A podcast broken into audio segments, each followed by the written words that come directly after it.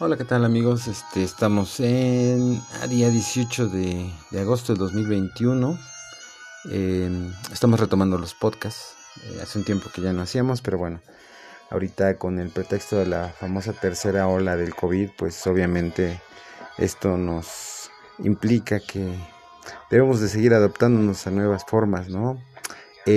hoy que estamos celebrando otro aniversario más de la emisión de la constancia de ciudad para Huejotzingo, pues eh, resulta que es la fecha en que no está arreglado el convento franciscano declarado de patrimonio de la comunidad este, de patrimonio de la humanidad por la UNESCO desde el 94. Este templo del siglo XVI y casa del patrón de la comunidad de San Miguel Huejotzingo resultó dañado de forma grave.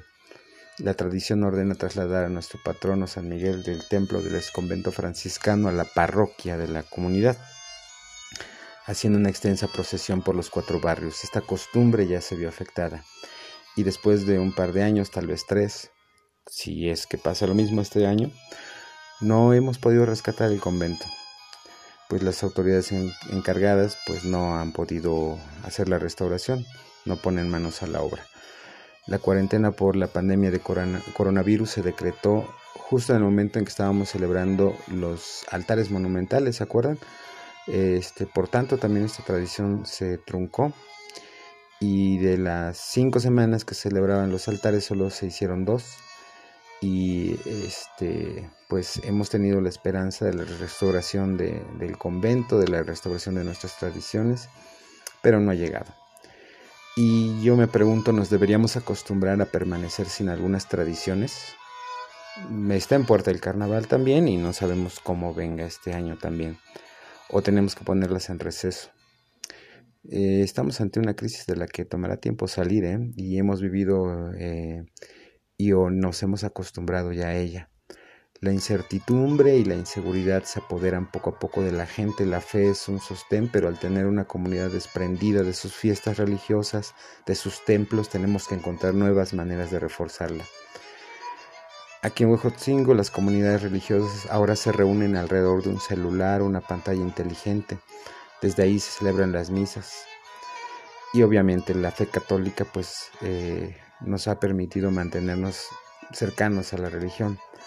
Otras nuevas realidades eh, a las que nos afrontamos son las reuniones este, de la primaria por mí, que bueno, ahorita ya dicen que hay que regresar, pero que no es tan necesario, pero que si quieres puedes pero que no, no tienes que firmar nada, pero no te van a vacunar todavía a los, a los alumnos. Entonces, mm, como ven, la, la, problemática sigue muy, muy compleja. Eh, nosotros con la sorpresa que tuvimos en nuestra generación fue la tecnología, ¿no? Y el Internet este, se volvió una herramienta primordial. Pero después eh, cuando te das cuenta de que en este caso pues la tecnología no nos ha permitido a veces estar tan conectados porque las necesidades económicas de cada persona son distintas. Hay niños que están yendo a trabajar con los papás al campo o la albañilería, o las niñas que se quedan en casa aprendiendo a poner el nixtamal, tortear una buena tortilla, o conocer el crepitar de la cazuela de frijoles cuando ya están listos sin falsos feminismos ¿eh? o patriarcado intolerante, solo siguiendo las reglas de la vida familiar a la que han estado atados desde su primera infancia, pero que ha cambiado sus dinámicas por la ausencia de actividad escolar y que por la enfermedad que asola el planeta los rubica en otra realidad.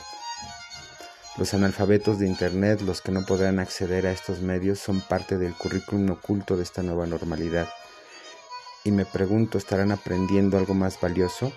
El esfuerzo en familia, la colaboración para llevar un pan a casa, la convivencia con sus padres y madres como miembros de la unidad familiar, aprendiendo a sentir la tierra con sus pies descalzos mientras riegan el calor de la leña alrededor de la hoguera que es su hogar. Bueno, pues es una parte de, este texto que voy a seguirles leyendo en los siguientes podcasts y pues espero que nos escuchen. Si hay comentarios, pues ya saben, serán bienvenidos. Y si alguien se quiere integrar al podcast, pues me avisan y pues podemos hacer este eh, pues una plática por podcast hablando de estos temas. Mientras tanto, muchas gracias y hasta luego.